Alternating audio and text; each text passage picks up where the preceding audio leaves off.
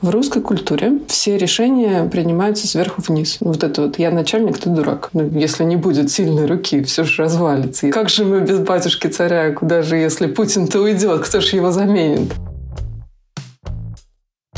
Здравствуйте, уважаемые слушатели, с вами Николай и подкаст о креативной индустрии в переговорке. Вначале хочу сказать большое спасибо всем, кто делает репосты выпусков сторис, отмечает аккаунт подкаста и пишет отзывы в Apple, Яндексе, Кастбоксе. Спасибо вам огромное. Сегодня в гостях креативный директор рекламного агентства AMV BBDO в Лондоне Полина Забродская. Мы с Полиной поговорили о том, какие есть возможности у креативщиков в маленьких городах, как стресс влияет на креативность, какие шансы у российского креативщика сделать выдающийся ролик, какими качествами обладает хороший креативный директор, как правильно давать обратную связь, как оформить свое портфолио так, чтобы вас захотелось забрать к себе в команду. Перед началом выпуска хочу напомнить, что в телеграм-канале подкаста я публикую отрывки, которые не вошли в финальный выпуск. В эпизоде с Полиной таких отрывков будет три. А еще в Телеграме и Инстаграме я публикую Google форму, в которой вы сможете вписать свой вопрос следующему гостю. Избранные вопросы я озвучиваю при записи, а гости на них отвечают. Ссылки на Инстаграм и Телеграм я оставлю в описании выпуска. Поехали! Как я могу тебя корректно представить слушателям? А кто нас слушает? Кто наша целевая аудитория? Расскажи мне. Наша целевая аудитория — это люди, которые работают в креативной индустрии. Я позиционирую этот подкаст таким образом, что нет способа лучше научиться чему-то классному или послушать классных людей, вот кроме как с ними поговорить. Поэтому я зову в подкаст людей из креативных индустрий, и мы о чем-то с ними разговариваем. Четкий портрет целевой аудитории не хватает от 25 до 35. Возможно. Доход средний. Полтора ребенка. Меня зовут Полина Полина Забродская, я креативный директор лондонского агентства AMV BBDO. Работаю в рекламе 11 лет. Скоро 12 уже. Профессиональные сроки ты как то отмечаешь для себя? Ты знаешь, да, это такие черточки зачеркиваю, палочки зачеркиваю на стене. Нет, ну, конечно же, считаешь, вот уже там три года, как я был копирайтером, или там пять лет прошло, а я еще не креативный директор, допустим, как считают многие копирайтеры. Какие-то ожидания в этом смысле, мне кажется, они как-то мешают. Ну, они, конечно, мешают. Вообще наши ожидания мешают. Весь буддизм, он про это. Но мне кажется, от них очень сложно избавляться, от этих ожиданий. Это достаточно человеческое чувство чего-то хотеть, к чему-то стремиться и, и ставить себе какие-то сроки, к которым ты хочешь это все успеть. Конечно, они ведут к разочарованиям. Покажи мне человека, который избавился от всех ожиданий, и я тебе скажу, что этот человек пиздит.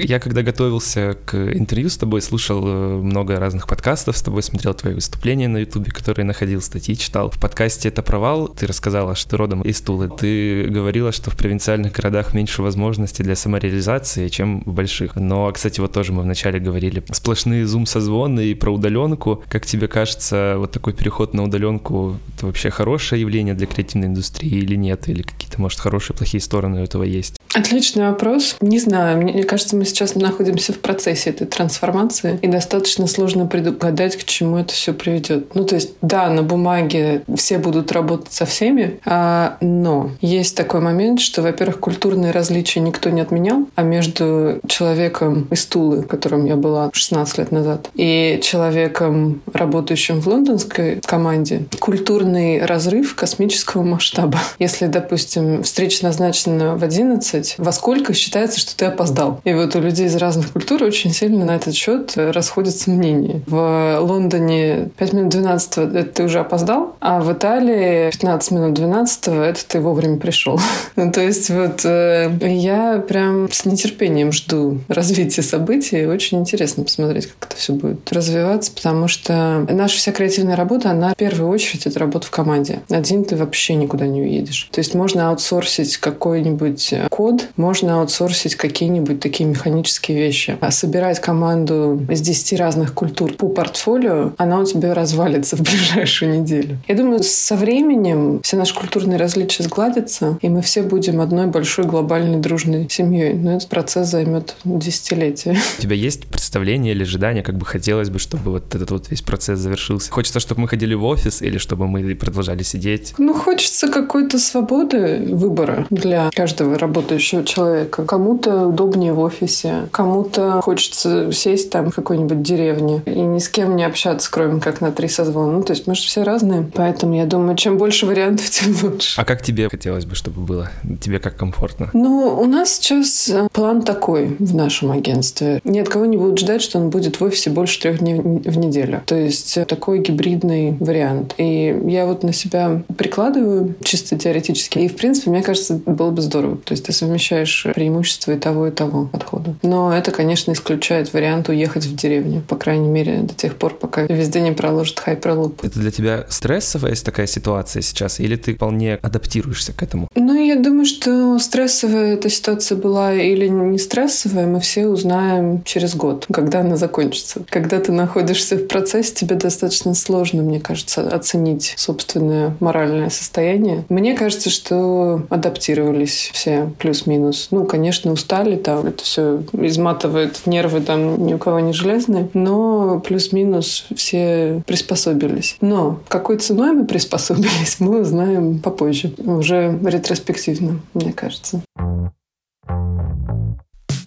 А как тебе кажется, если появляется какая-то стрессовая ситуация, к примеру, тебе сложнее работается или, может быть, наоборот, легче стресс тебя стимулирует? А я слышал такое мнение, что креативная работа лучше работается, когда ты в безопасности. Вот ты сидишь на удобном стуле, тебя не сжирают дедлайны, не нужно никуда бежать, или тебе просто комфортно, и вот ты сидишь и комфортно работаешь. Я много книжек прочитала на этот счет, и у меня есть такая теория, что продуктивнее всего человеку работается в состоянии, которое которое называется потоком. То есть вот этот вот flow. А легче всего и эффективнее то это состояние достигается, когда ты в него пытаешься войти в знакомом месте, в знакомой обстановке. Когда вот та же самая Джон Роулинг говорила, что она писала там за кухонным столом после 10 вечера годами, когда дети легли спать, скорее всего, ее ситуация с годами менялась, она могла писать в другие промежутки времени. Но она вот раз за разом возвращалась вот к этому месту, где ей было привычнее всего войти в состояние потока. Поэтому, естественно, все стрессовые ситуации, которые тебя выбивают из колеи, они препятствуют вхождению в поток, что, скорее всего, делает работу креативщика сложнее в каком-то моменте. Но они тебя сталкивают с возможностью посмотреть на ситуацию под другим углом. То есть немножко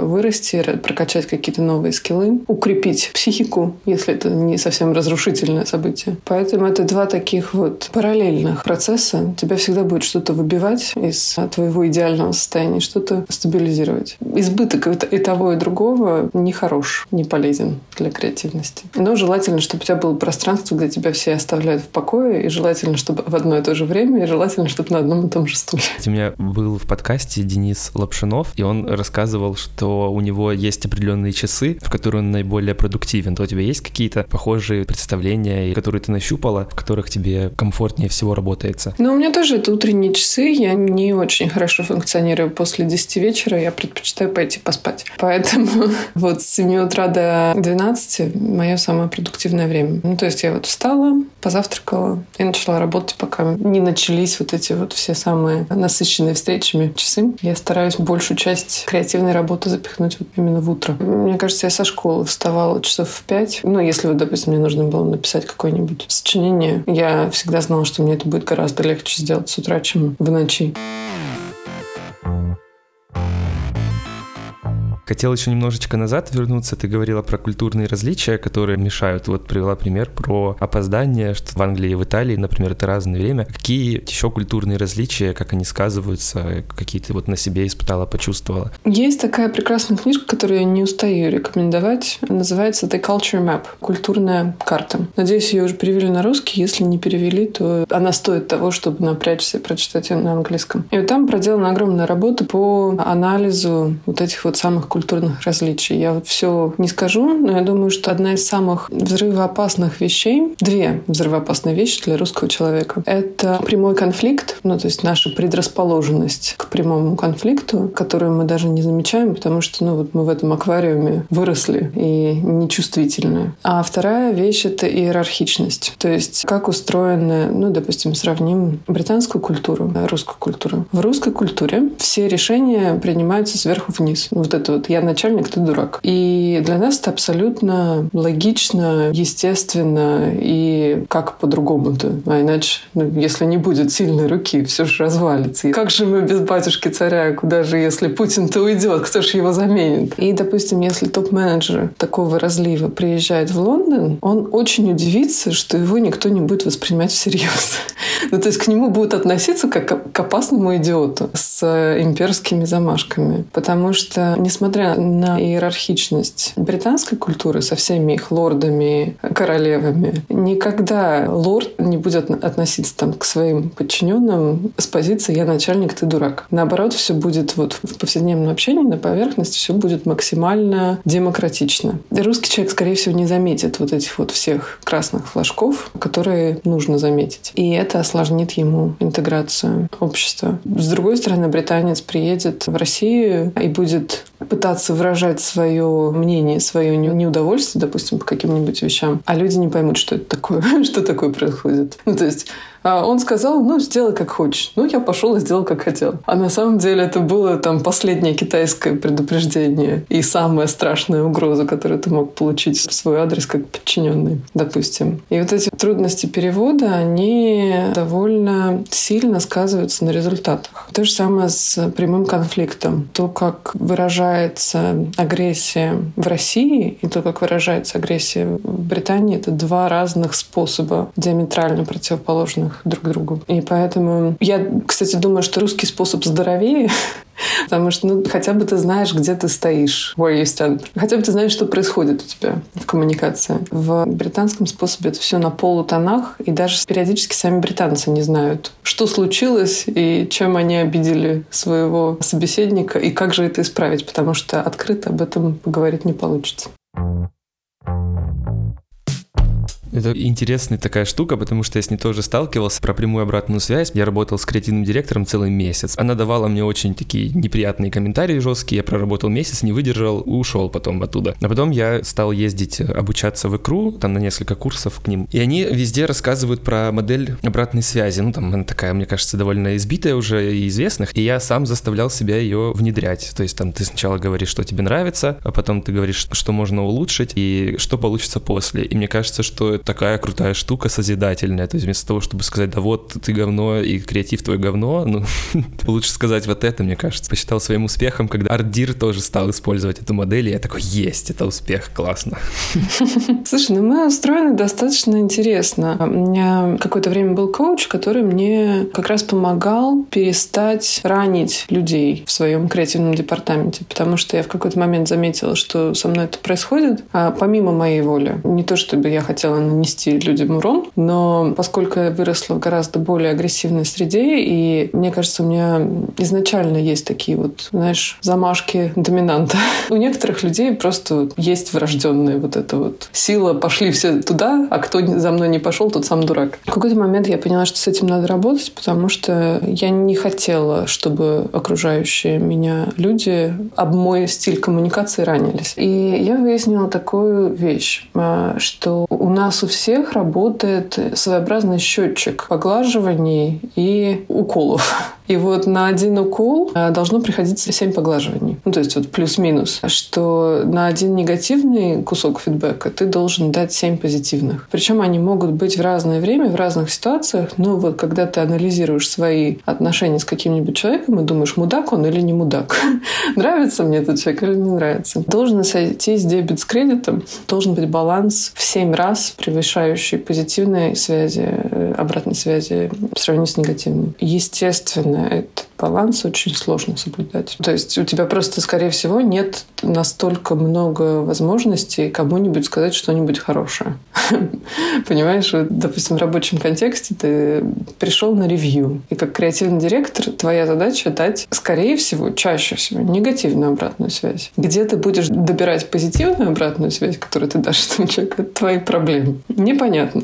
Но я стараюсь, но, естественно, не всегда у меня это получается, но я заметила, заметила, что в моем присутствии люди испытывают гораздо меньше сомнений в собственной компетентности, чем, допустим, это было три года назад, четыре года назад. Я еще в этом контексте, знаешь, что подумал? Ты сказала, что вот там тебе приносят идеи, и тебе нужно дать, ну, скорее всего, плохую обратную связь, где добирать хорошее. Мне кажется, здесь еще сложность в том, что каждый из нас по-своему интерпретирует события, и потому что кто-то, например, из даже ужасной обратной связи может подумать, вау, круто, мне уделили свое время. Кто-то умеет находить хорошее, да, такой думает, вау, круто. Конечно, я теперь весь с ног до головы в говне, ну ладно, хотя бы времени уделили. Слушай, вот у меня есть теория, что люди, которые так говорят, они не договаривают. Естественно, мы хотим все выглядеть неуязвимыми, мудрыми. Ни, ничто не может меня ранить, я из всего извлекаю урок. Но, естественно, никто не любит, когда его отвергают. Или когда отвергают его идеи, что для креативщика, мне кажется, ощущается как одно и то же.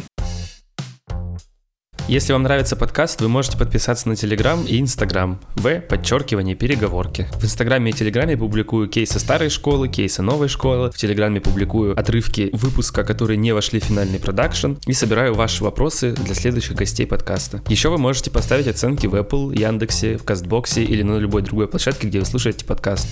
Спасибо вам большое. Хочу немного назад тоже вернуться опять про культурные различия. Денис Лапшинов в подкасте в одном из выпусков э, сослался на тебя и сказал, что ты приводила такой пример тоже в разности э, культур, что в креативной индустрии на Западе все не очень хорошо с инженерным мышлением. Он как пример приводил, что вот мы, например, можем суперски использовать э, все возможности digital а. У тебя была рекламная кампания Post, и, по-моему, на Западе все с этим немножечко сложно, и они хорошо делают какой-нибудь офлайн, но с этим проблемы. Можешь, пожалуйста, поделиться своими наблюдениями. В чем еще может быть разница? Слушай, ну я вот сейчас смотрю на твою аватарку, и у тебя там фотография с айфоном, что, собственно, не отечественный продукт. Я думаю, что у многих людей и там, и там все отлично с инженерным мышлением. Вопрос в том, где ты, как креативщик, можешь вообще преуспеть. Чего от тебя ожидает окружение. И вот, допустим, в России креативщик изначально знает, что у него шанс снять великий ролик Nike на три минуты равны нулю. По разным причинам у нас вот этот вот видеопродакшн не случается. У нас очень много супер талантливых режиссеров, режиссеров монтажа, операторов и прочих людей, которые работают в видеопроизводстве, и мы все это можем проследить по отличным фильмам, которые выпускает Россия, но эти люди не очень заинтересованы в работе в рекламе. На Западе происходит все ровно обратным образом. У тебя довольно великие шансы снять хороший ролик, но выиграть те же самые Канны с каким-нибудь приложением, просто должны как-то очень круто звезды сойтись. Поэтому я думаю, что это вопрос внимания, фокуса внимания. В России мы больше сфокусированы на каких-то диджитальных штуках, потому что они более управляемые. Для каждого из нас в отдельности для индустрии в целом. Ну, то есть там больше шансов показать всему миру, какие мы молодцы. Это будет дешевле, это будет более реалистично, это будет легче контролировать качество. А, допустим, в британских агентствах, когда ты видишь какой-нибудь какой презентации слайд с каким-то крутым приложением, вот там люди будут бегать от зомби в наших кроссовках, проекция их пробежки будет проецироваться там на большой дом. Ты уже знаешь с вероятностью 99%, что эта идея невыполнима. Потому что, почему она будет стоить 2 миллиона долларов в продакшене с э, западными программистами, с западными digital продакшенами. Она займет два года разработки, и мы все, короче, состаримся, пока мы сделаем этот проект. В России это все можно можно сделать на коленке, дешево, с большим количеством глюков, про которые никто не узнает никогда, потому что мы сделаем классный кейс-стадии и никому наши глюки не покажем.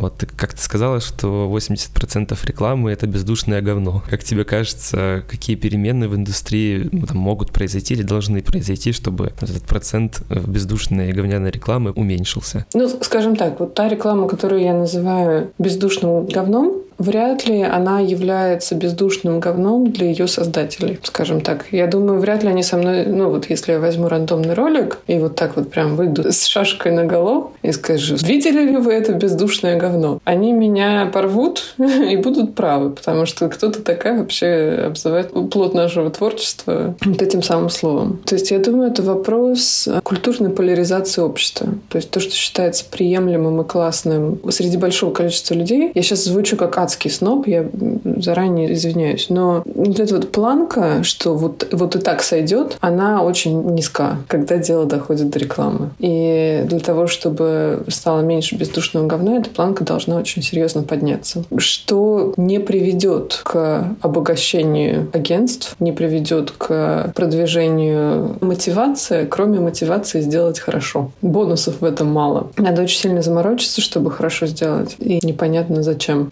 большинству людей, которые производят рекламу. Должна ли, на твой взгляд, повышаться планка именно тех, кто воспринимает эту рекламу, кому она адресована? А мне кажется, планка тех людей, которые воспринимают рекламу, она уже очень высока. Я вообще никогда не понимала, почему рекламная индустрия с таким огромным презрением относится к целевой аудитории. Почему мы все думаем, что средний человек в целевой аудитории — это там какой-нибудь необразованный, ничем не интересующийся гражданин, который дальше своего носа не видит. Аудитория обладает очень развитым вкусом, потому что вот один человек может ошибиться, а аудитория кинозала безошибочно будет знать, говно фильма или не говно. То есть мы же все варимся в этом соку, мы все видим шедевры и культурные, и шедевры дизайна. Вот у нас примеры хорошего окружают на каждом шагу. Поэтому почему вдруг э, вот эта вот планка резко падает для рекламы, мне не очень понятно. Для рекламы, для контента вот эта вот позиция people's have она мне глубоко не симпатична. Потому что people, он не people, он твоя жена. Ну, те же самые мультики пиксаровские. Какой ни возьми, это очень и очень и очень хорошо сделанный продукт. Каждый из них шедевр в чем-то. Но они рассчитаны на самую широкую аудиторию. И над этими мультиками работают лучшие художники нашего времени, лучшие сторителлеры нашего времени, лучшие сценаристы, а актеры, опять же. И почему, если вот эти вот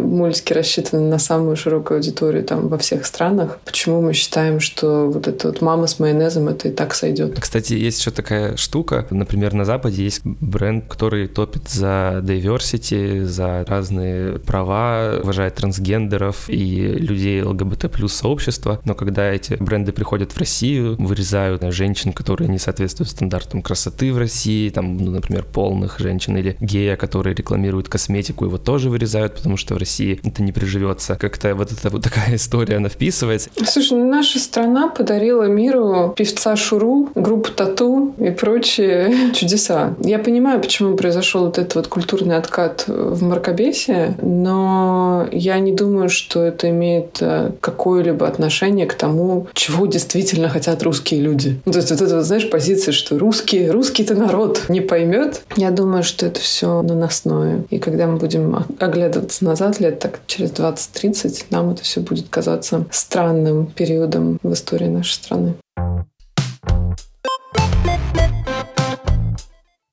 Читал канал твой, вспоминал вот эту историю. Ты работала с креативным директором, чей вкус ты не разделяла. Вот, история закончилась тем, что ты в итоге ушла из этого агентства. При этом еще есть такая штука, что другие креативные директора, они вот говорят, что благодаря нашему опыту, да, мы как-то можем судить, больше насмотренности, это помогает. Получается как две грани. С одной стороны, типа, я понимаю, что этот креативный директор не ок, поэтому я уйду, а с другой стороны, ну, вроде бы он же специалист, он же вроде крутой, и, значит, он больше знает, больше умеет. Но есть какая-то грань или момент времени, когда когда я могу уже так судить и думать, что вот нет, с этим креативным директором у меня вкусы не сходятся, значит, я уйду. Ну, я бы сказала так. Плохой креативный директор лучше, чем никакого креативного директора. Ну, то есть, если у тебя выбор есть обсудить ли свои идеи с не очень компетентным креативным директором или вообще ему не показывать и пойти сразу в производство, то я бы обсудила идеи с плохим креативным директором, потому что обратная связь любая, она тебе поможет в любом случае сделать продукт лучше. Но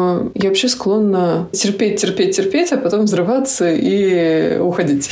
То есть у меня вот этот вот порог терпения, он обычно где-то 12-18 месяцев. Я довольно долго могу оставаться в неустраивающей меня ситуации, но потом моему терпению очень быстро приходит конец. Поэтому я не думаю, что есть какая-то объективная планка, что вот посмотри 6 месяцев и вот после полугода уходи. Если ты прям знаешь, что ты будешь 6 месяцев страдать, то надо уходить уходить через три месяца, если есть куда уходить. Но это, мне кажется, это все зависит от человека. Я вообще считаю, что оставаться в разрушающей тебя ситуации надо как можно меньше. И если есть выбор, опять же, вот ты говорил про креативного директора, с которой ты работал, что она в грубой форме уничтожала твои идеи, и как я могу догадаться, скорее всего, твою самооценку, я бы не советовала в такой ситуации оставаться, потому что страданиями душа очищается. Не надо работать с людьми, которым все равно, как вы себя чувствуете в этом процессе. Другой вопрос, что у тебя может не быть выбора, как, допустим, я уверена, что сейчас очень многие люди хотели бы сменить работу, но они не могут этого сделать по объективным причинам. И тогда стоит находить способы выживания в той ситуации, в которой тебе приходится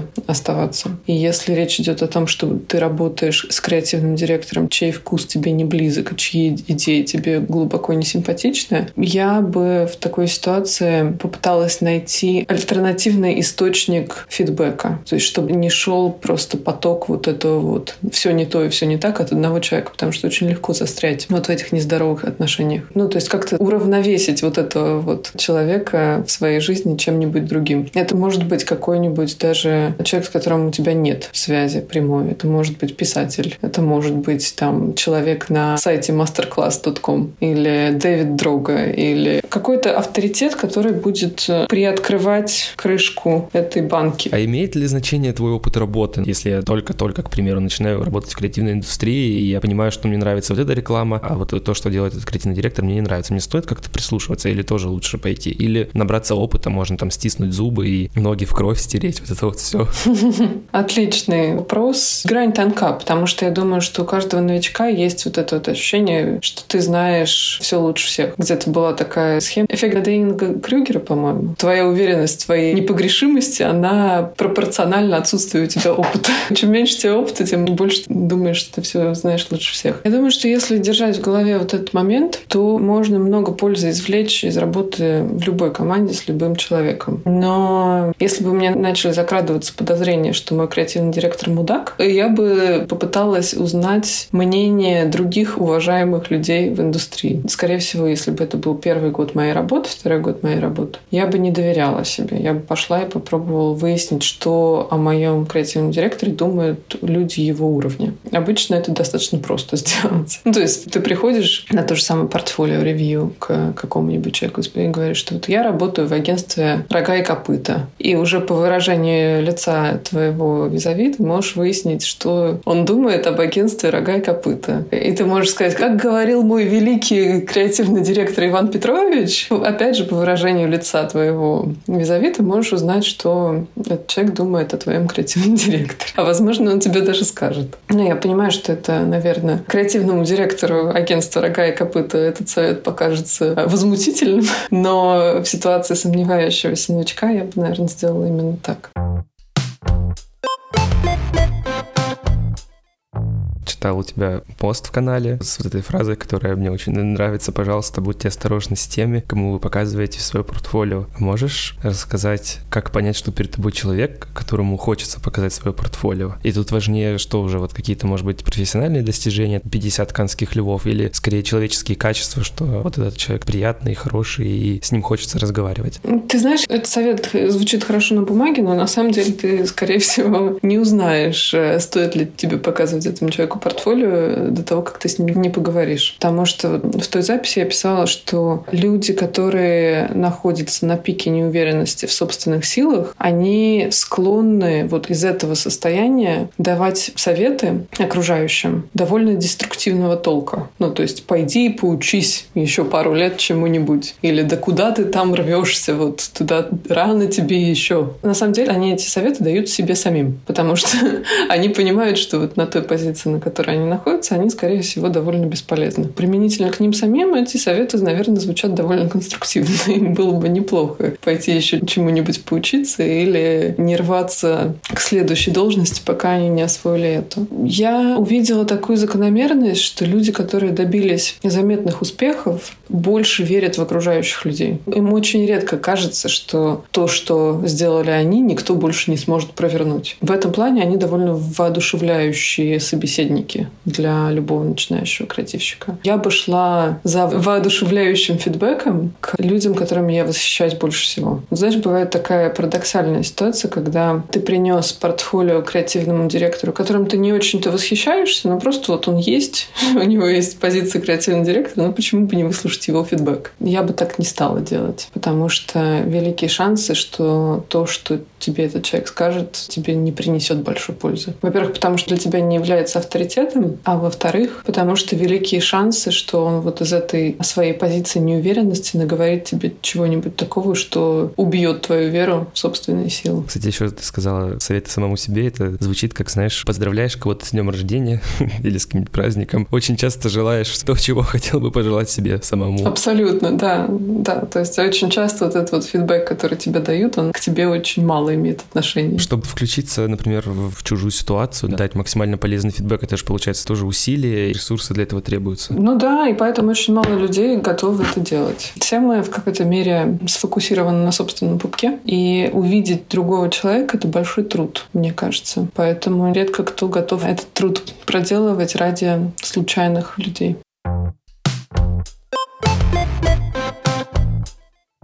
Посмотрел твое портфолио, оно лаконичное и классное. И мне захотелось переделать свое сразу.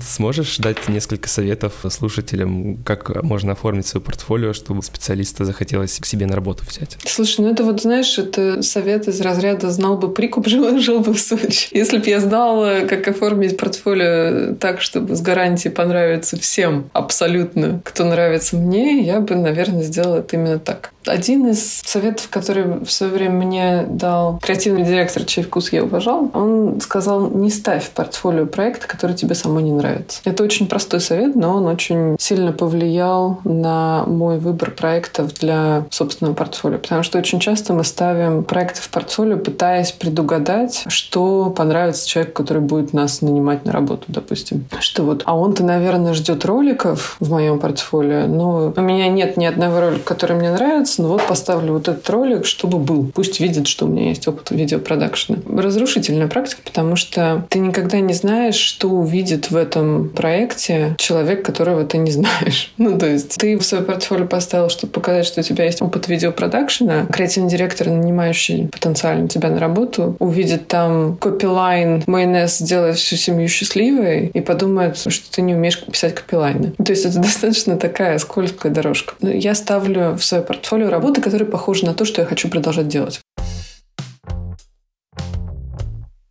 Полина, спасибо тебе большое, что уделила время и поделилась своим опытом и полезными штуками. Очень рад, что мы поговорили. Взаимно. Я тоже очень рада, что мы поговорили. Спасибо большое за классный вопрос. Пока. Пока. Спасибо, что дослушали выпуск до конца. Встретимся через две недели уже с новым гостем в той же самой переговорке. Всем пока.